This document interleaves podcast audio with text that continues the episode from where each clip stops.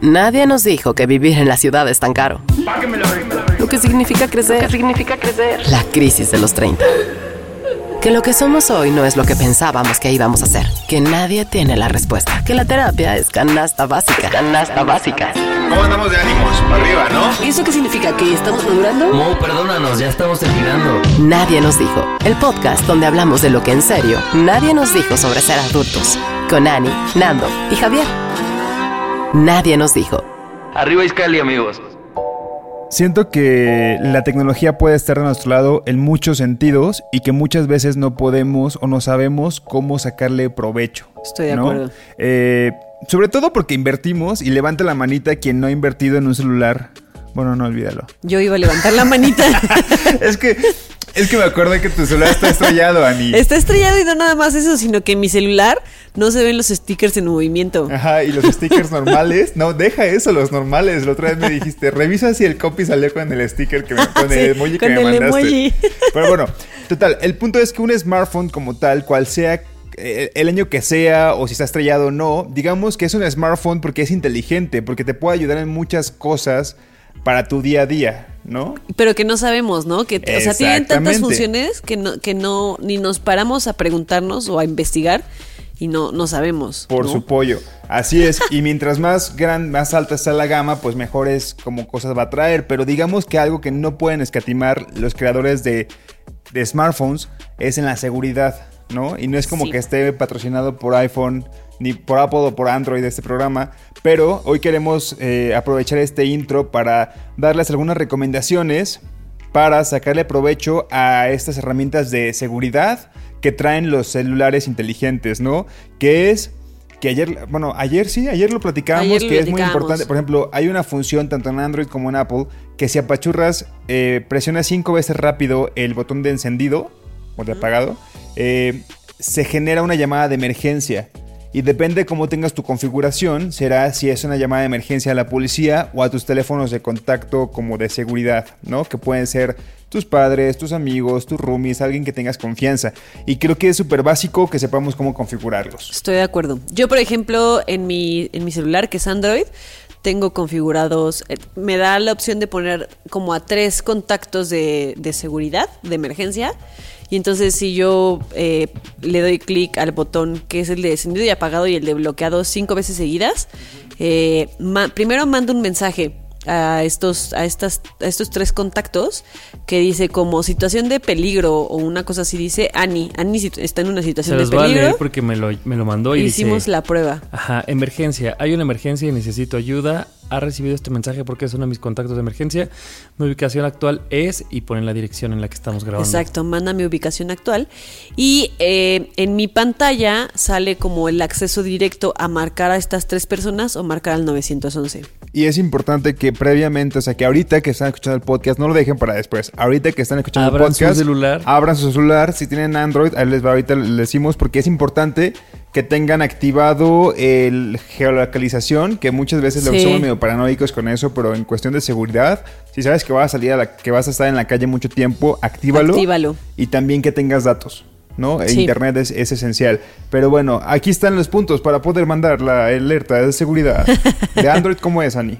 De Android, eh, tienes que meterte a los ajustes. Dependiendo de qué tipo de Android tengas. Yo, por ejemplo, por ejemplo tengo un eh, Huawei. Y en Huawei yo me meto a los ajustes. Luego tengo que entrar a seguridad y privacidad. Y hay una opción que dice emergencia SOS. Y ahí ya te metes y configuras. eh, lo activas primero porque no está activado en tu celular. Entonces tienes que activarlo. Y ya configuras a los tres, a las tres eh, contactos de emergencia.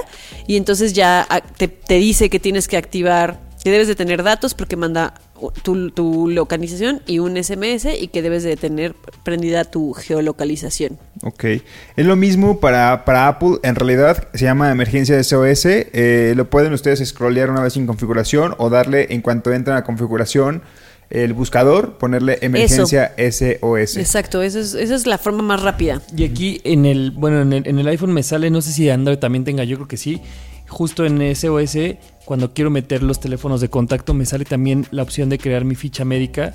Y era algo que también hablábamos ayer y se me hace súper importante, porque decían que si tú sobre todo tienes una tienes como un historial médico específico, o Claro. un tipo de sangre, o eres alérgico a algún este, Medicamento. medicamento. o tienes alguna enfermedad, es bueno que en el peor de los casos, imagínense un accidente y que te lleven una, una ambulancia, ahí no sé si sea un protocolo que sigan los, los doctores de, ver si en tu ficha técnica médica lo tienes, pero igual está bueno porque alguien puedes acceder a eso sin, sin tener que desbloquear tu celular. Fíjate que a mí me contó mi primo en el temblor del 2017 que él estuvo trabajando como estuvo como de voluntario con los paramédicos y estuvo como ayudando a, a remover escombros y así y justo a mí ese, ese- en ese año él me contó de esta de esta función del celular porque a él le contaron los paramédicos que los estaban como eh, capacitando, o sea, les estaban como dando estas recomendaciones de,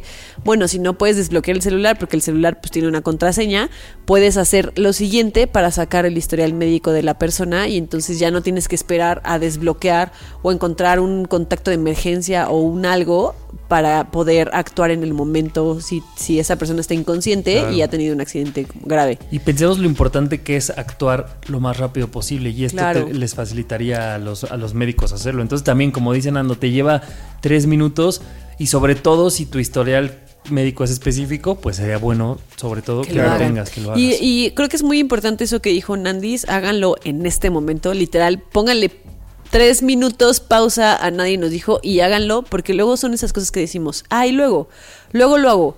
Y no lo hacemos hasta que nos pasa algo y ya no lo hicimos y entonces dices como, puta, es que si yo hubiera hecho esto, Claro. a lo mejor el resultado de esta situación hubiera sido diferente. Así y es. también como esparcir el mensaje, ¿no? Con todos tus conocidos de, oigan, actívenlo en la siguiente vez que hablen con alguien, que, que- o sea, fomentar que todo el mundo tengamos esto activado, pues para protegernos entre todos. Claro, eh, una recomendación, bueno, no sé, ahí en, en Apple creo que cuando, cuando lo configuras hay una opción en la que puede lanzar como una alerta de sonido que ahorita de bote pronto no se me ocurre por qué, por qué podría servir que haya una alerta como de emergencia, ¿no? Que el celular comience A a sonar. sonar. Porque yo diría, si lo estoy haciendo como a escondidas o alguien me está siguiendo y empieza a sonar Claro. eso, siento que es como contraproducente.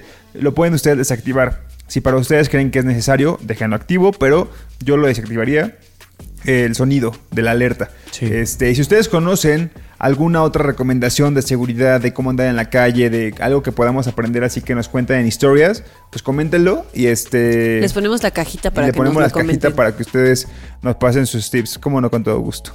Claro que sí. Ah, pues bueno, yo soy Nando. Yo soy Annie. Yo soy Javi. Y, y síganos en redes sociales, arroba nadie nos dijo en, en Twitter y en Instagram, y nadie nos dijo podcast en Facebook. Claro que sí. señor. ¿Listos? Comenzamos. I'm Sandra, and I'm just the professional your small business was looking for. But you didn't hire me because you didn't use LinkedIn jobs. LinkedIn has professionals you can't find anywhere else, including those who aren't actively looking for a new job but might be open to the perfect role, like me. In a given month, over 70% of LinkedIn users don't visit other leading job sites. So if you're not looking on LinkedIn, you'll miss out on great candidates like Sandra. Start hiring professionals like a professional. Post your free job on linkedin.com/people slash people today.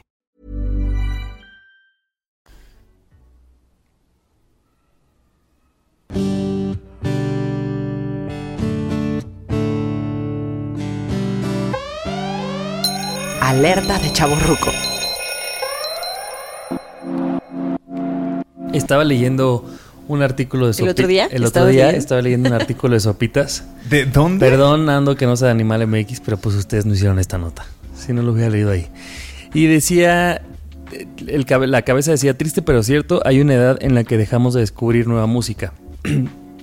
y decía que a partir de los 30 habían hecho un estudio en el que pues la gente ya no consumíamos nueva música. O sea, ya, ya llegamos a hacer estos que en un loop ya tenías, si a Ana le gusta de 1975, pues va a esperar a que salga un nuevo disco, un nuevo disco, pero Ana ya no va a ser quien llegue y te diga, mira este nuevo reggaetón que conocí, o mira esta nueva canción que está trendeando. O sea, como que cada vez nos alejamos más de las cosas nuevas en cuanto a música. Y yo dije, Sí, ouch. creo que o sí sea, es muy duele, cierto. pero dices, pues o cuando, cuando a tus oídos llega lo que está trendeando en música, pues probablemente ya lleva Ya unos no meses. y ya no te identificas tampoco tanto, ¿no? Siento. O, o, o, por ejemplo, no sé, creo que el reggaetón ahora está mucho a moda, pero te juro, si te pusieran fotos de los reggaetoneros o de los nombres, o sea, siento que ya Dirías, ¿what? no sabemos, nos confundimos día, porque ya no es las para encuestas de. Majo, Majo Morán, hizo una encuesta como de reggaetoneros y quiénes eran. Fallé en todos. O sea, nada más ubico a Nicky Jam y a Bad Bunny. Y el otro, ¿cómo se llama? Exacto, ve, el ¿Cuál? otro. Eh, y el otro, ese otro, El como si hubiera uno Como- más. Porque para nosotros hay tres reggaetoneros El que y ya. tiene un disco de colores, que tiene así como azul. J Balvin. J Balvin. J Balvin, sí, a ese mero. Dice aquí, el- aproximadamente el 60% de los participantes admitieron que se quedan con lo de siempre, con la vieja confiable. Y, y primero me dolió porque dije, güey, ¿por qué yo ya no estoy como... No soy esta persona que está que tiene acceso a la nueva música y luego hice un ejercicio y abrí mi Spotify y vi todas mis listas de reproducción y dije, güey, Son la misma gata, son pero la misma, o sea, son lo mismo que he escuchado desde hace años.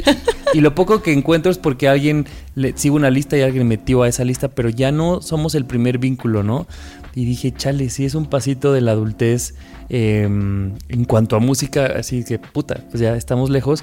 Y eso me hizo recordar una plática que estábamos teniendo con Mo, que decía, Mo, qué ganas de, de ponerte una fiesta de esas, de esas pedas que te pones como con tequila, mezcal, Ah, sí. y te pones a escuchar música dolida. Y decía, De ¿cuántas, despecho. cuántas veces... De despecho. De despecho. Y cuántas veces ni siquiera estábamos despechados a nuestros 20 pero era como poner una canción de banda. Bueno, en mi caso era de banda, por ejemplo. Es que las de banda son muy, despe- muy Despe- de estoy despecho. Y como que te, te antojan así ponerte un pedo y gritar el nombre de la persona que te estaba haciendo según tu daño y, Y así. llorar, y y llorabas y, bien- hacías un Güey, drama. tomarle de la botella, güey, al tequila o al, bueno, al tequila. Y como que a la media de la canción se gritas así de pinche Tal. Laura o quien sea, ¿no? Efren, o como se llame quien te ha hecho daño.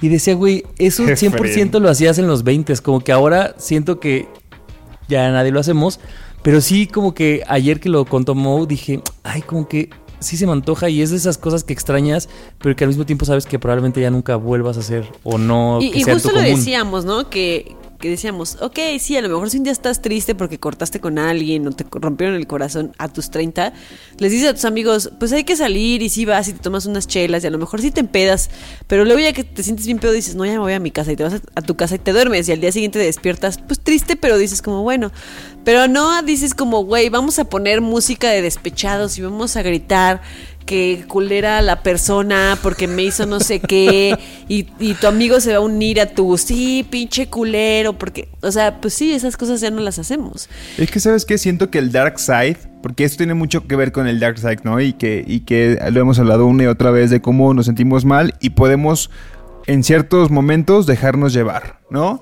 Pero siento que en la adultez tenemos muy bien medido, unas personas más que otras, que el Dark Side, este... Es muy personal, como que es más íntimo, como que ya no involucras a más personas, como si yo terminara ahorita mi relación, no, no creo que hiciera una peda de despecho de vamos a insultar a este pendejo y Claro. vamos a decir su nombre tres veces al revés para que se le aparezca el diablo. no sé, o sea, como, como que siento que antes era una, una, eh, ¿cómo se llama cuando? Como una tradición, casi casi, de cuando terminabas o te sentías muy mal. Eres tequila, música de banda o de despecho y este y con tus amigos Paquita la y a sacarlo barrio. hasta Y a les a los cachetes persona. y ubican ese sentimiento como que tomaste tanto y que te tiembla el cuerpo así como ya no puedo más. Sí, pero era por Siento que después. te vas a desvanecer. Ajá, de que te vas a despa- desvanecer. Siento que hace muchísimo que no siento eso. Pero qué Sí. nostálgico. O sea, eh, obviamente ninguno queremos regresar a ese lugar, pero sí sentí mucha nostalgia de decir, güey, esa parte de mi vida Ya. ya, fue, fue. porque tampoco reconozco que ya no la quiero volver a vivir, pero era divertido. O sea, ahora que lo ves atrás dices, güey, qué bonito que, Qué que mi despecho éramos. era así de, güey, me empedo. Porque a lo mejor, como dices, Ana, ahora me puede que me empede y, y a ustedes dos les cuente mi mal de amores y seguramente también voy a llorar y me voy a desahogar tres horas. Pero todo es como así, sentados, hablando y ustedes escuchando. Y no es este escándalo Sí, puberto, claro. Es que maduro. vuelvo a lo mismo. Creo que es como un esto, este tiempo y órale, vámonos. E incluso siento que si llegas a estar ahora en tus 30 en una fiesta en la que está una persona en, en- en ese mood, o sea, que es más o menos de la edad y está en ese mood de despecho y así de que se casi casi se desmaya en la mesa y está llorando en la mesa y está poniendo canciones de despecho y dices como, qué incomodidad.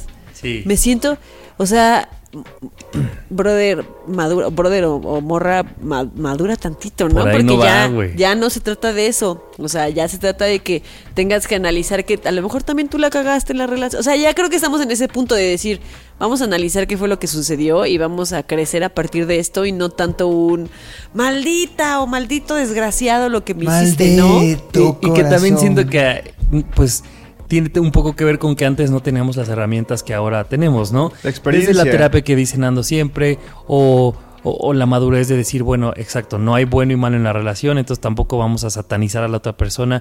Y eso, pues, simplemente lo adquieres con los años, ¿no? Pero sí, qué mal se vería alguien a sus 30, 30 y tantos haciendo ese show que hacíamos y en Big Blue, que- Ana y yo. en Big Blue. Y también creo que ya sabemos que tu mundo no se acaba si una persona termina, ¿no? Te duele y, es un proceso muy difícil y es un proceso, eh, pues que, que, que va, en el que vas a invertir mucha energía y en el que probablemente vas a sufrir, pero sabes que vas a salir, ¿no? O sea, que vas a salir y que vas a seguir adelante y que en algún momento conocerás a alguien más y seguirás con tu vida.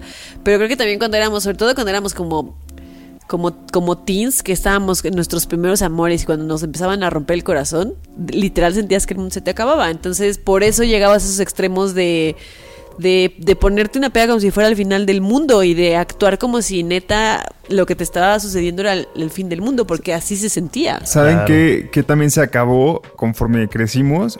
Que va, va ligado con esto del despecho, pero esa primera fiesta a la que vas después de que lloraste y te bebiste con así cinco botellas con tus amigos, por decir algo, y después, órale, la fiesta del reencuentro y de que te lo vas a enfrentar, duro. obviamente te preparas, obviamente te arreglas, obviamente vas y bailas frente a esa persona, obviamente vas y coqueteas con alguien más frente. Y después vuelve, como pasaba otra vez, como que después de empoderarte volvías a bajar y te volvías a sentir mal el resto de la noche, ¿no? Como que eso ya no pasa, o sea, ya no, No, ya, ya después no. es como que terminemos ahorita con nuestra relación y vayamos a, a un bar y digamos, ahí está esta persona, vamos a caminar delante de ella, como si no nos importara.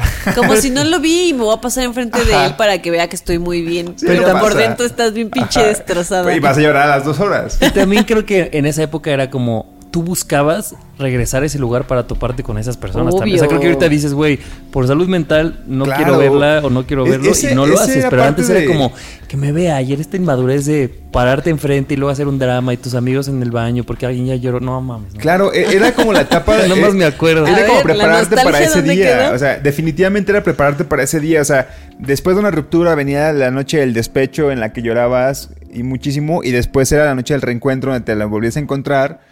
Y, y vuelvo a lo mismo. O sea, al final terminabas llorando porque no, no, había no, no estaba siendo prueba superada. Pero creías que sí.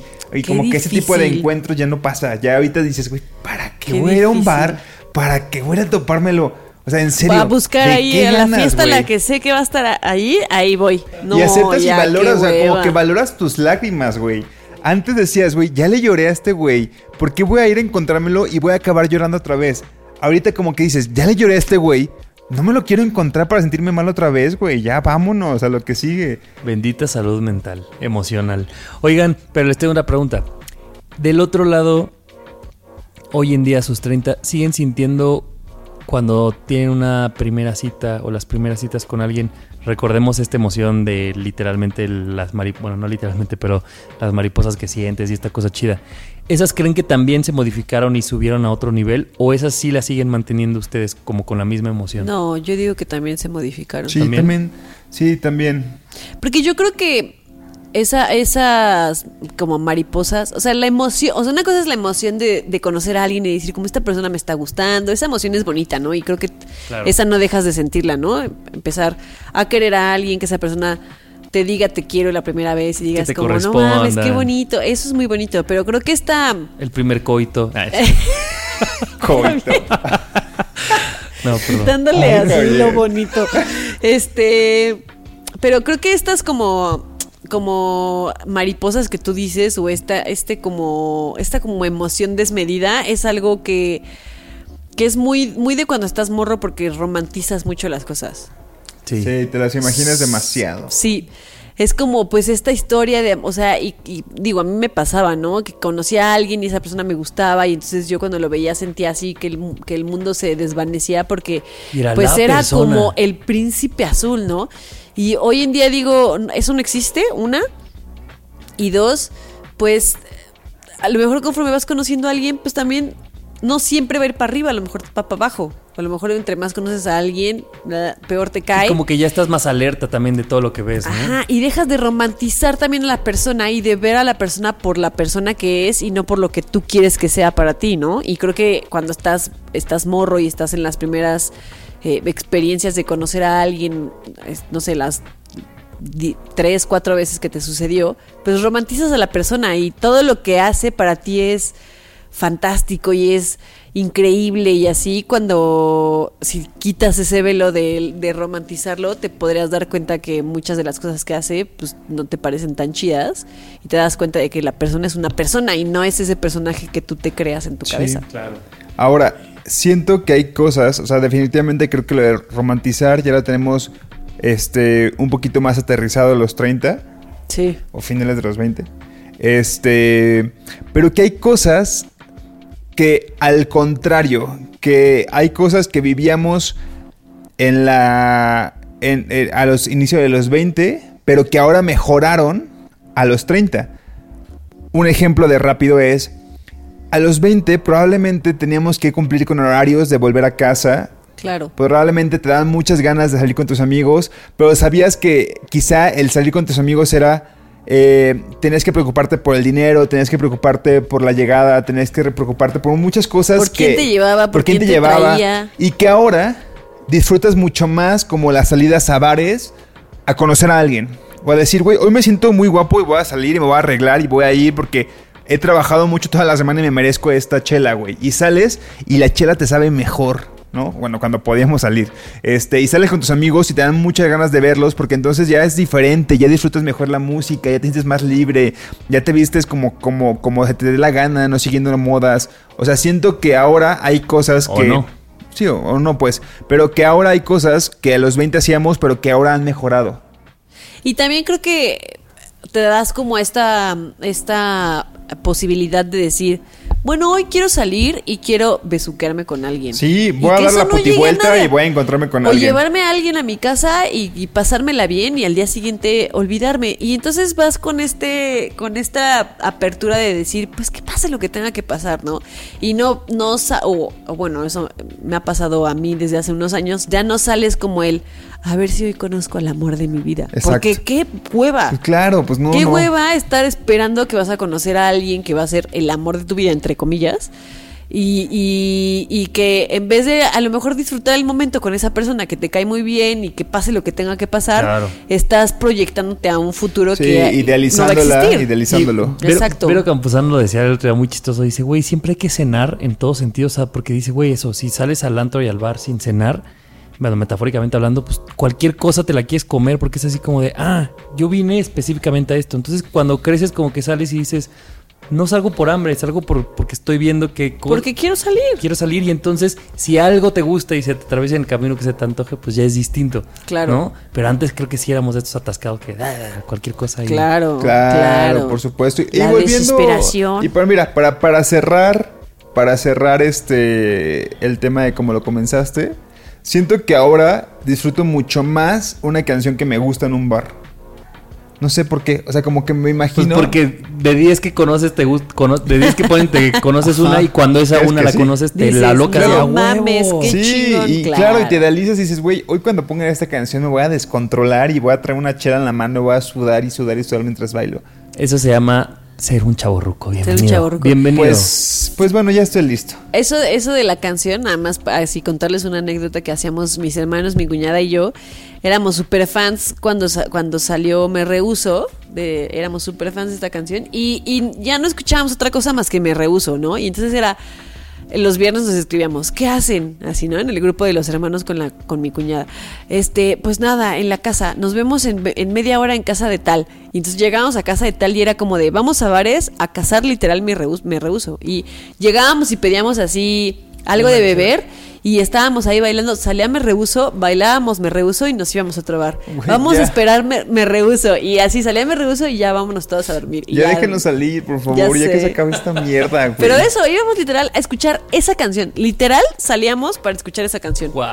Mira, te lo juro que ahorita salgo y con que si me ponen bronco, bronco bailo, güey, ya lo que sea. Si me ponen Lupita D'Alessio la voy a perrear. Oye, estamos a pocos años de ser esos que ya empiezan a sacar las canciones que nos tocaban en nuestra época, pero en covers nuevos, y que ya empezamos como, ah, en mi época era de, no Sí, sé, sí, sí.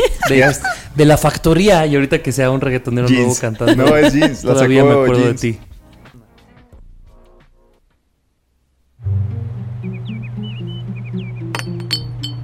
Nadie nos dijo que a los 30 las crudas duran todo el día.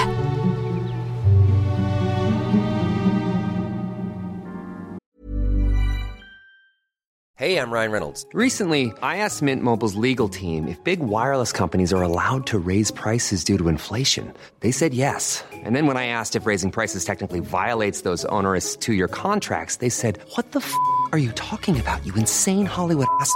F- So to recap, we're cutting the price of Mint Unlimited from $30 a month to just $15 a month. Give it a try at mintmobile.com slash switch. $45 upfront for three months plus taxes and fees. Promo rate for new customers for limited time. Unlimited more than 40 gigabytes per month. Slows. Full terms at mintmobile.com. Hace poco platicaba con unas amigas sobre cómo reaccionamos como amigos o como amigas ante los momentos difíciles que tienen eh, la gente que nos rodea, ¿no? Y me acuerdo que Clau, una amiga, nos mandó un video que hablaba de, de la empatía y la simpatía, ¿no? ¿Cómo reaccionas tú ante, ante los momentos difíciles que tienen, que tienen las personas que te rodean? ¿Con empatía o con simpatía?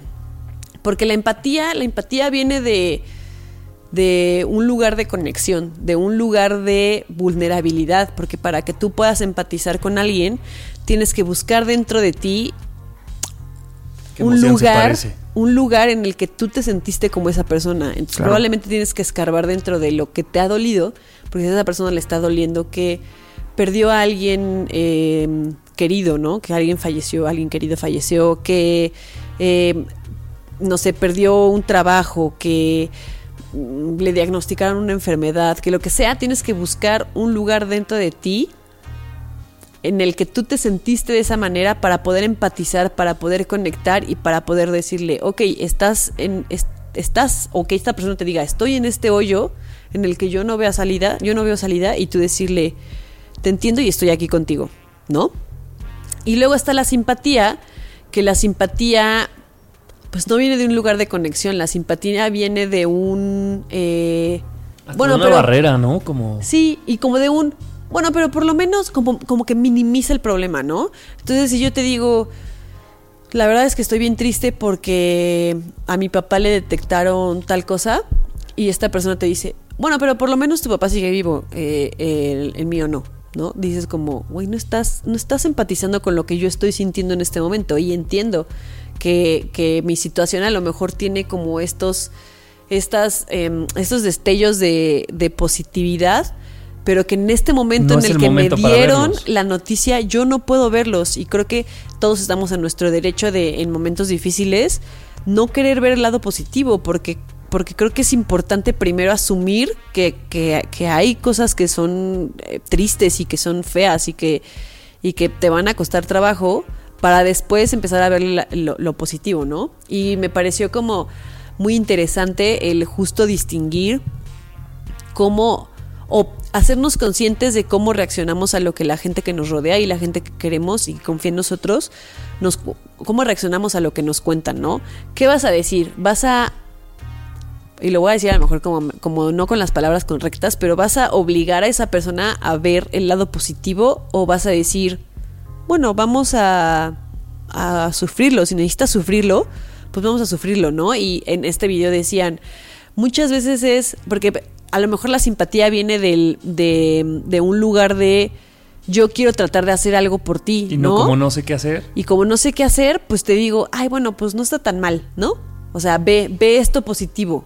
Y, y a veces eso es contraproducente y la, y la mejor manera de apoyar a alguien en estos momentos es conectar más que querer enseñarle que o querer imponerle la, la idea de que lo positivo ahí sigue, ¿no? Y me Claro. pareció súper eh, interesante y algo a reflexionar y algo que tenemos que pensar cada vez que una persona nos cuenta que le está sucediendo algo difícil. Entender que tenemos que ponernos en una situación de empatía y no en una situación de simpatía. Que aparte la línea es muy delgada, ¿no? Súper. Y, y también creo que a veces lo que nos sucede, ah, bueno, a mí me pasa a veces, sobre todo cuando, cuando la empatía no llega porque alguien te cuenta algo y de verdad buscas y buscas, por ejemplo, siento que los velorios son estos lugares incómodos en los que muchas veces no sabemos ni qué decir Claro. ni qué hacer, ¿no? Y entonces hay veces que a lo mejor te gana esta ansiedad de mi labor como amigo es decir algo y entonces por decir algo puede que yo recurra a la simpatía en lugar de a la empatía. Entonces creo que también a veces es válido si no hay nada que decir, si no encuentro palabras, no decirlas. Claro. O sea, decir, ¿sabes qué? No sé qué decirte, pero aquí estoy. Y creo que claro. eso es mucho mejor a decir, no, ¿sabes qué? Como amigo tengo que hacer algo y entonces le doy la vuelta y empiezo a decir, pero mira, voltea a ver esto que tienes, qué bonito, porque es como de... Brother, Sí, brother, no me pero estés no- diciendo esto, claro. Exacto. Entonces creo que también si, si de- dentro de nuestra empatía no sabemos qué decir, tampoco nos preocupemos de estar buscando las mejores palabras eh, que le puedan sanar a, a nuestro amigo. Hay veces que nada más estar ahí Eso, es lo justo, que- solo estar ahí es lo que ayuda, ¿no? Hay un término que, que César Galicia, que fue nuestro invitado en la temporada 2, eh, psicólogo, escribió para Animal MX que se llamaba El poder del pensamiento negativo y cómo usarlo a nuestro favor en tiempos difíciles. Y creo que se me, me- vino a la mente y justo por eso lo busqué. De que, por ejemplo, estas personas que tú mencionas, Ani, que, que te dicen échale ganas, o por lo menos no, no se murió tu papá, ¿no? O que trata de, de decir, de darte como el lado positivo de las cosas, tampoco es co- como que está provocando que tú no veas un lado negativo que a la vez te va a hacer sentir como dolor, pero que ese dolor te va a enseñar cosas. Claro, no, tienes no es que como pasar negarlo, tienes que pasar por eso, ¿no? Por ejemplo, en este artículo decía César que el pensamiento positivo llevado al extremo es una forma muy particular de disociación de la realidad. Claro. Es mirar al cielo y ver como un met- es como ver un meteorito que viene e intentar pues, taparlo con un dedo. Dice, o sea, no, no, o sea, y que las emociones negativas tienen un propósito en nuestro ser, que es avisarnos de cuando las cosas marchan mal, ¿no? Y, y saber que, que nuestro cuerpo o nuestra mente podrá sobrellevarlas, ¿no? Y que el hecho de negarlas, estás como, como haciendo como que dentro de tu cuerpo, pues como que haya una disociación, como que no entienda qué pedo, Claro. porque que la gente afuera te dice que todo va a estar bien, pero tú sabes que no están bien las cosas y que en ese momento pues tendrías que aceptarlo, o sea, que en ese momento te tienes que caer, ¿no? Y, y creo que, que ponernos en los zapatos de los demás en situaciones muy extremas como cuando alguien fallece, creo que también poniéndonos del lado del amigo que te dice es que todo va a estar bien es... Pues mejor estate ahí, o sea, cerca y si algo Claro. necesita te buscará y te pedirá ayuda, ¿no? O si de verdad lo ves muy, muy mal, pues ahí sí interviene, ¿no? Pero creo que, que a veces tenemos miedo a decir como, pues déjate llevar. O sea, por el dolor. Siéntelo. No, siéntelo, ¿no? Llora. Porque creo que siempre queremos hacer sentir mejor a las personas, ¿no? Porque te duele Y ver a alguien evitar que, ese proceso, ¿no? Exacto, ver a alguien que tú quieres, verlo, ver a esa persona sufrir es, es muy doloroso. Y creo que también este, esta mm, actitud que a veces, me imagino todos hemos tenido del, ay, bueno, pero mira este lado positivo. En la persona también causa un sentimiento de que estás minimizando lo que, lo que vivió, ¿no? Hace plo- poquito platicaba con una amiga que vivió algo, algo feo y que no y que no fue la única persona que lo vivió, sino existen más eh, mujeres que lo vivieron con ella. Y a lo mejor las, otras mujeres que lo vivieron, lo vivieron como ella, lo vivieron peor, ¿no? Esta situación fea que ella vivió, lo vivieron como un poco más al extremo y a ella le tocó no tan, no tan heavy, ¿no? Y me decía, es que a mí me choca que si yo le cuento a la gente me digan como, bueno, por lo menos a ti no te, a ti no te pasó esto. Y que me, y que comparen o que ellos crean que a mí no me pasó nada grave porque a otra persona le pasó algo, algo Porque peor. aparte el dolor no se compara, o sea, nunca vamos Ajá. midiendo nuestro dolor y ella conforme me el del decía, otro. no, porque a mí sí, sí me pasó y a mí sí me dolió y a mí sí me hicieron esto. A lo mejor es algo diferente, pero claro que me lo hicieron. Entonces que me diga la gente, bueno, por lo menos no sé qué, están minimizando lo que a mí me hicieron y me están como como diciendo como, güey, no te quejes, porque al- alguien más está, Peor está que pasándola tú. peor que tú. Y están pues quitándote como este derecho que uno tiene de sentirse triste y de sentirse destrozada por, por algo feo que te sucedió. Y creo que eso es bien, Sí. como bien frustrante, ¿no? Eh, Leía una cosa que le llamaban, supongo que es más o menos lo que decías Nando de César, pero la, el- la positividad tóxica, no Ajá. sé si se llama así, y estos embajadores, ¿no? Como Bárbara Regil y muchas personas, pero justo el estudio de una psicóloga decía que a la larga cuando, cuando, cuando generamos esto de siempre ve el lado bueno las cosas y sonríe y, y ve lo bonito, ve lo bonito, lo que haces cuando tú eres una persona que por algo no está pasando algo bonito, dices, güey, pues hay una presión social que me dice que mis problemas no, entonces eventualmente voy a terminar por no decirlos y entonces las personas empiezan a tragarse sus problemas y a cargarlos solos, solas y de ahí que pues llega un momento en el que estás ahogado con ellos. Entonces también es ver cómo nosotros al querer y a lo mejor no sé, en un ejemplo básico que no es algo tan grave, pero si Nando corta con su pareja, probablemente tú y yo deseamos como eh, para animarlo, ay, pues vamos a salir de peda y conoce a alguien y te va a presentar a alguien y no sé qué, y es una forma en la que tú y yo queremos animarlo, pero a lo mejor lo que no estamos haciendo es dejar que viva el dolor que tenga que vivir por Claro. ese proceso, ¿no? Y, Y de entonces, que... No, sí, sí. eso, o sea, como que quiero entender que hay una parte como amigos, que el- empezaste el tema diciendo que eran de amigos, que a lo mejor el objetivo nuestro es bueno, pero veamos que en la, en la mala ejecución le podemos Claro, hacer hasta un mucho daño. daño. peor a esa persona que queremos finalmente. Y que siempre hablamos como, o sea, esto de, de comparar o de creer que, que tienes que sal- sacar todo el dolor, todo el dolor como delante de todos. Por ejemplo, un, un ejemplo muy claro que se me viene a la cabeza fue esto que yo sentía cuando, cuando estábamos, cuando falleció mi papá y que estábamos como en la funeraria y que veía como que había personas, como personas llorando y yo no llorar, como que había una, una parte en mí que decía, güey, sí me estoy sintiendo mal. O sea, me siento pésimo, pero no estoy llorando aquí. O sea, me tuve, o sea, yo me salí y tuve, o sea, lloré en mi carro y, pero no, no, no en ese momento no lo quería hacer porque había en mi cabeza una serie de cosas como que decía, no, yo soy el que tiene que, este, esta, sentirse como el responsable de todo esto. Si algo pasa me va a ser re- responsable yo, que, que, que alguien más se sienta mal, yo ahorita no lo voy a hacer. Pero como que de repente yo tenía como en mi cabeza muy claro como que yo no me voy a derrumbar ahorita. Y tampoco es como que en este momento no quiero llorar. Lo quiero hacer después cuando esté con una persona sola o cuando yo esté solo en mi casa y lo voy a hacer y lo hice. Pero de repente, sobre todo en los funerales, siento que hay mucha presión para la persona que lo está pasando y lo está viviendo, ¿no? Y que esa persona puede ser que esté en shock, puede ser que esa persona en ese momento no quiera desahogarse, puede ser que esa persona tenga mil cosas en la cabeza porque también es todo un pedo que una persona cercana a ti fallezca.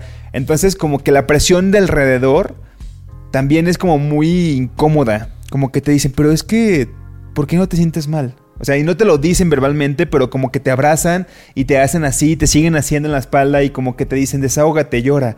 Y dices, güey, no, no lo voy a hacer ahorita, no lo voy a hacer ahorita delante de ti, no, no, no, no, no, no es algo que yo esté sintiendo justo en el momento. Y siento como que, como que a veces sí presionamos mucho de más a, a las personas, ¿no? A que, a que o que se desahoguen o a decirle es que no, eso no tienes por qué llorar tanto porque no, no te pasó tan cruel como otras personas. Es como, porque Sí. tú estás midiendo el sentir de los demás, ¿sabes? Hace, hace no mucho, eh, una, una amiga que para mí es relativamente, bueno, no, es nueva, no, no voy a decir relativamente porque sí es nueva. Eh, su papá estaba, estaba enfermo y no sabían muy bien qué, qué era lo que tenía y entonces estaba, pasó como varios, varias etapas de análisis y que si era esto, era el otro, no sé qué, y ella, yo lo notaba en ella, ¿no? Ella es una persona como, como muy sonriente, todo el tiempo se está riendo, todo el tiempo está diciendo tonterías o así, y la notaba como que cada vez más alejada y más, más alejada y más alejada. Entonces yo dije, a ver, que yo como como su amiga, aunque seamos amigas nuevas, ¿qué es lo que quiero hacer por ella? Quiero estar y, lo pensé como yo, a mí que me gustaría que hicieran por mí. Bueno, a lo mejor si ella se está alejando un poco, lo que necesita es espacio, ¿no? Y entonces yo, no todos los días, de vez en cuando le escribía y le decía, ¿cómo estás? Y si ella me quería contar, me contaba. Y si no, yo no le preguntaba por su papá, porque yo decía, bueno, también a veces es bien culero que te estén preguntando todo el tiempo, ¿qué pasó con esto? ¿Y cómo te sientes con esto? Y a lo mejor es lo último, Claro. que- de lo último de lo que quieres hablar, ¿no? También ahí creo que tenemos que ser muy empáticos, de decir, pues si esta persona no me, lo- no me lo quiere contar, pues que, me lo, que no me lo cuente y que me lo cuente cuando me lo quiera contar. O si no quiere platicar conmigo, ¿por qué voy a estar forzando la plática, no? Y ah, unos meses después me decía, es que yo porque yo después hablé con ella y le dije, yo te quiero dar tu espacio porque yo no, no quiero presionarte y no quiero que tú sientas que me tienes que, o sea, que me tienes que como a contar a huevo porque somos amigas nuevas y porque te estoy preguntando cómo estás. No, yo quiero darte tu espacio, ¿no? Y meses después me decía, al principio como que yo no lo entendí y después me di cuenta que que eh, fue lo mejor que pudiste haber hecho por mí, darme mi espacio, que yo lo asimilara y en el momento en el que yo quisiera buscarte, buscarte y decirte me siento de tal manera, ¿no? Y que no fueras esa persona que me dijera, bueno, pero por lo menos no sé qué, porque no lo quieres escuchar. O sea, de verdad hay momentos en los que tú cuentas algo que te está causando un conflicto Y y, que te está doliendo y que te está costando mucho trabajo y por más que las palabras sean muy bonitas lo que te lo, lo que te dicen, no es lo que quieres escuchar. Hasta a mí me pasa que a veces me molesto. Porque aparte te lo dice alguien que, que hasta te enojas porque dices, estás en un lugar safe porque tú no estás sintiendo esto Claro. que yo estoy sintiendo y es como, no, de ti no. Y también creo que hay un poco esta cosa de ego de decir, quiero ser buen amigo y entonces el buen amigo Claro.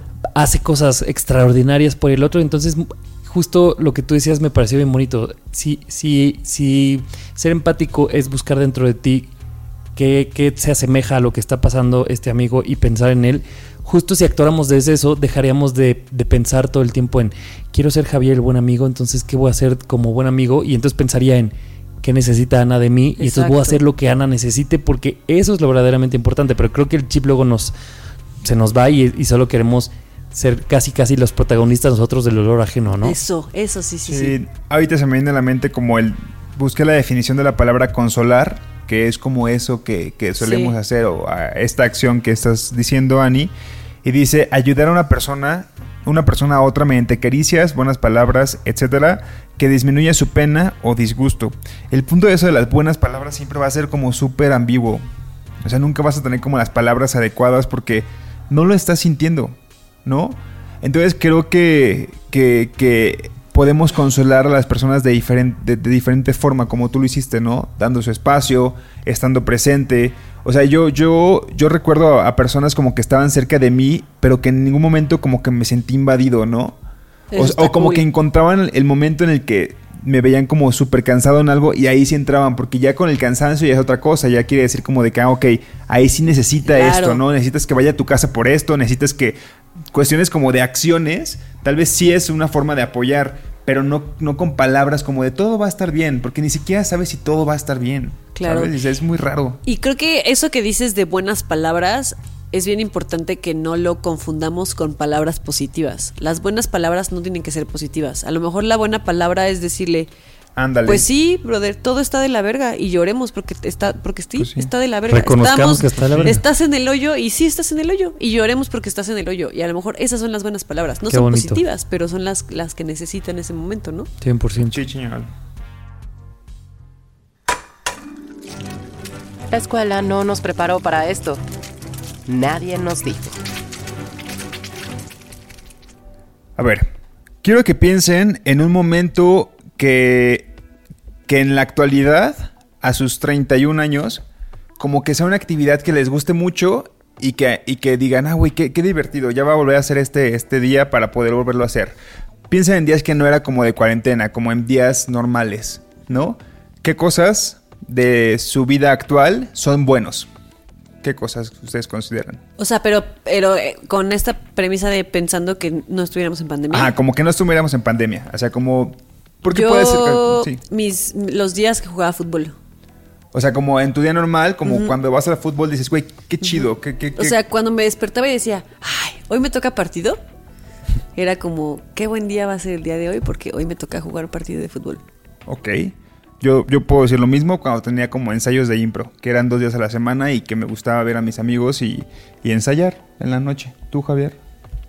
Los días de ensayo de impro me gustan mucho y a mí siempre me han emocionado el- pues, el- los viernes. De nadie nos dijo. Sí, de nadie nos dijo, pero es como el día en el que el puedes ver con puedes ver a gente, como que todo el mundo está más relajado. Como el entonces, concepto de- el del concepto viernes del, general. del viernes en general a mí siempre me ha emocionado. De se acabó la semana. Ok. Creo, creo que hay un poco... Es que me la, me la estás complicando, bro, de hacer algo tan, tan general. Pero ahora, la siguiente actividad es cierren los ojos y piensen tres años atrás, 2017 o 2016. Un momento que consideraban súper bueno en ese entonces, pero que ahorita ya no pasa.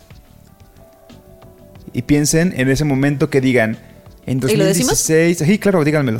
Eh, en 2017 o 16, no, Ajá. 17 más bien, me gustaba un buen eh, en las noches ver series o películas con una ex roomie, Ok, que éramos amigas, ya no, pero éramos amigas. bien. A mí me gustaba mucho despertar y tomar café con un cigarro. Ok. Y a mí me gustaba mucho este, los días que estábamos en el jardín con Panela, mi perrita, y Isis, que es mi ex roomie allá en Colima, ¿no? Que, que eran como buenos días. Y que si en, algún momento me pongo a pensar como, como en ese momento, digo, güey, qué buenos tiempos eran, ¿no? Qué buenos tiempos eran y en algún momento dejaron de serlo porque dio paso a otras cosas y llegaron estos otros momentos que pensamos al principio como el jugar fútbol, como el ir a los ensayos de impro, Javier y yo, o como grabar los podcasts Nadie nos dijo que hace tres años no existían. Y mi tema justo se llama así, el pasado que fue bueno, porque siento que a veces añoramos muchísimo esos buenos momentos en nuestra vida anterior, pero que también tenemos como que decir, güey, cumplieron un ciclo y después pasaron. Y si eventualmente dejamos de hacer el podcast, diremos, güey, 2020, güey, cuando grabamos los podcasts todos los viernes en la noche y después nos quedamos a jugar juegos de mesa. Qué buenos tiempos, ¿no? Y en el 2023 diremos, güey, pero ahora tengo esto, ¿sabes? Y, y me- y este tema lo saqué porque no sé si ustedes toman en cuenta las playlists que te lanza Spotify, que son como los recuerdos de 2016, o tu Claro, música que escuchaban en Al 2016. final de año, ¿no? Sí, a final de año. No mamen, esas, esas, esa, esa playlist que te hacen del año, yo las tengo muy bien marcadas, porque si pongo algo que escuchaba en 2016, puedo transportarme exactamente a ese momento donde Sí. vivía con Isi, donde estaba en Colima, donde estaba eh, con mis amigos de allá, y, y digo, güey, hasta si lo hablo puedo como ponerme a llorar, porque eran grandes tiempos, güey. Pero también los de ahora son muy buenos tiempos. Creo que a mí, por ejemplo, me pasa mucho cuando pienso en la época de la universidad. ¿No? De lo que siempre hemos dicho, y creo que nos pasa a todos porque siempre Claro. nos la pasamos diciendo, ¿no? Cuando no teníamos poquillo, responsabilidades y cuando. Pues sí, fue el primer momento en el que estabas tú, a mí me pasó que estaba yo tomando clases y estaba yo haciendo tareas y haciendo proyectos que eran de cosas que verdaderamente me gustaban, ¿no? No era aprenderme la tabla periódica o aprenderme fórmulas de, de física o aprendiendo cómo hacer cálculo diferencial, no, era hacer manualidades y, ten- y ir al Lumen y comprar este tal tipo de papel y tal tipo de pintura y buscar una ilustración que tenías que dibujar, ir a tus clases de dibujo, que estuviera, este, me acuerdo la primera vez que me tocó en mi clase de dibujo dibujar a un, a un modelo encuerado enfrente de, y pues yo tenía 19 años, ¿no? Y era como, esto está rarísimo, ¿no? Y era, pero decía, pues está padre, pues estoy dibujando en una clase, literal, estoy dibujando un hombre encuerado en una clase y, y es la primera vez que me pasaba, ¿no? Hasta Y puedes sí, imaginar, siento, los, el salón de clases. 100%. Puedes imaginar el camino de tu casa a ese salón de clases, la rutina que tomabas, a qué hora salías, que no sé, siento que Es como el olor a lonchera del kinder. ¿Ustedes no lo tienen registrado? No, ese sí no. Hay un olor muy específico de lonchera. Si tienen sobrinos o alguien que tenga como de lonchera este ahorita, plastiquito de lonchera, ¿no? Como, en- ajá, como entre el plástico, lonchera y los toppers. Entonces yo lo, una, o sea, lo olía y yo decía, esto huele a kinder. O sea, básicamente A huele a nostalgia, ¿no? Claro. Huele a kinder. O como cuando iba a nadar, olía para mí a mis clases Sí, de cuando de empecé a nadar, que eran 6, 7 años. Y entonces eso, a través de los sentidos, pues vas viendo eso, como la nostalgia. En la serie de La Casa de Papel, la última temporada, Tokio decía, ella definía la nostalgia y decía, es descubrir que las cosas del pasado que no sabías que eran felicidad, sí lo eran. Claro. Claro. Porque Ay, qué justo, bonito, claro. a lo mejor cuando tú dibujabas a un hombre desnudo, en ese momento sí era feliz, pero creo que ahora lo ves con un mejor sabor de boca porque ya pasó. ¿no? Como que en su Claro. momento nada más vivimos tú con panela, yo fumando, era como, ah, está chido. Pero ahora que pasa el tiempo que probablemente ya no lo tenemos, es como dices, qué feliz era en ese momento. Eh, Es que pongamos el ejemplo, o sea, porque justo es, es como esta comparativa de que el pasado siempre fue bueno, pero que el futuro también lo, es, en ciertas dinámicas que tenemos, es valorar pues lo que está pasando justo ahora, ¿no? O sea, quizá no en pandemia, pero sí el, las rutinas que tenemos, como estos tres que compartimos de grabar el podcast, de hacer las cosas los martes, de compartir ese tiempo, antes no existía y ahora como que decimos, nos hace felices, pero quizá en un tiempo después vamos a decir, güey, de verdad nos hacían muy felices, Claro. ¿no? Porque, porque las cosas cambian y porque comenzamos a tener nuevas rutinas y a conocer nuevas personas y vamos a tener como nuevas experiencias y quizá esto lo dejaremos de hacer, pero que volteas al pasado y dices, güey, qué buenos tiempos, qué buenos tiempos. Y creo que lo, lo- lo importante o lo que eh, a mí me gusta rescatar de esto es que tenemos que aprender a, a vivir hoy, ¿no? A sí recordar el pasado con nostalgia y con un, güey, qué felices éramos, pero no estar aferrados al pasado y a querer vivir esa felicidad que vivías en el pasado, porque si no te das la oportunidad de vivir tu presente, aunque en el momento no te estás dando cuenta Claro. que eres muy feliz, entonces no te estás dando la oportunidad de ser feliz y de que en un en un futuro puedas hablar de este presente como un qué, qué feliz era, ¿no? Y, Claro. y- y te des la oportunidad de, de recordarlo con esa nostalgia bonita de decir, qué bueno que me di la oportunidad de vivir las cosas que estaba viviendo, porque hoy puedo decir que también siento nostalgia por ese momento Claro. bonito de mi vida, ¿no? Y creo que para eso lo que tienes que hacer siempre es dejar, aprender a soltar, ¿no? Porque si no aprendes a soltar, pues en- como decíamos Claro. tú y yo, muchas veces tu presente se trata de hablar de tu ex, de- o de tu Claro. ex trabajo, o de cuándo eras, y entonces pues vas a pasar años, y entonces los últimos 10 años de tu vida has seguido arrastrando el 2009, Claro. ¿no? Claro, y así. sigues tratando de volver a vivir lo que viviste en ese 2000, no sé, 10 que fuiste súper feliz. Pensar que fue lo máximo y que no puedes encontrar Es algo que no igual va a haber otra felicidad igual, que probablemente no la va a haber, pero hay muchos tipos de felicidades y hay que darnos la oportunidad Sí, de hay, hay- hay vivirlos. diferentes personas que te van a hacer feliz, diferentes lugares que te van a hacer feliz y creo que los sentidos hacen que te reconectes muy bien con esos momentos, ¿no? Y estas playlists que decíamos de Spotify, o sea, mi recomendación es como escúchalas, recuerda cosas, o sea, cántalos otra vez, pero pues qué chido, ¿no? O sea, estás recordando momentos cool a través de la música, ¿no? Este, y creo que también, y no sé si me estoy yendo muy lejos, que estas experiencias de reencuentros o de cosas, hablando por ejemplo de la cultura de la televisión, son tan exitosas porque a la gente le encanta como reencontrarse con cosas que le hicieron feliz en el pasado, ¿no? Es como cuando viene Isis y nos permitimos como recordar cosas que había en el pasado y volvemos a recordar experiencias y contamos las mismas historias porque era muy cagado y muy divertido. Y de vez en cuando podemos darnos como estas libertades de, güey, digo, Ana dices que yo ahorita... cada viernes con nuestros amigos. Ah, Exactamente. Pero por ejemplo, regañan. esta Rumi que dices que ahorita ya no es tu amiga, quizás si en algún momento se reencuentra y dices, güey, no mames, hay que ver esta pinche serie otra vez y Claro. fumar, yo qué sé. O sea, eh, repetir Claro. ese tipo de cosas que hacían en ese momento. Y va a estar Ahora chido. eh, que ya están las tres temporadas de Dark, empe- decidí empezar a ver Dark desde el principio porque por supuesto que no me acuerdo qué pasaba y dije, esta es una, una serie que tienes que volver a ver para entenderle, porque si no, no vas... De por sí es bien difícil entenderle. Y la volví a ver y justo Dark, la primera temporada de Dark era una serie que yo vi con esta ex roomie y justo me estoy acordando como de qué divertido era llegar a la casa y que estuviera ahí ella y decir como vamos a ver la serie y ella era una persona como muy distraída y entonces no por- estaba en su celular todo el tiempo y cuando yo, yo, yo soy una intensa de las series y cuando yo hacía tipo ¡Ah! De que algo pasaba en la serie me decía ¿qué, qué, qué, qué pasó? Cuéntame, cuéntame y yo Que pues pon contado, de hecho, atención Sí. lo contaste en algún Y momento. me, y me estuve, me estuve acordando un buen de eso y decía como qué cagado. Y justo como que vi cosas que no había visto hace tres años que la vi porque decía como, ah, esto me lo de haber perdido porque seguro le estaba explicando lo que había sucedido. Qué y sí, es una nostalgia bonita. Sí, sí, sí. Pues bueno, Salud por la nostalgia, amigos. Salud. por la la nostalgia, nostalgia. y por el presente. Y por el así presente. es. Yo no quiero crecer. Quiero galletas. Nadie nos dijo que algún día extrañaríamos emborracharnos de puro despecho.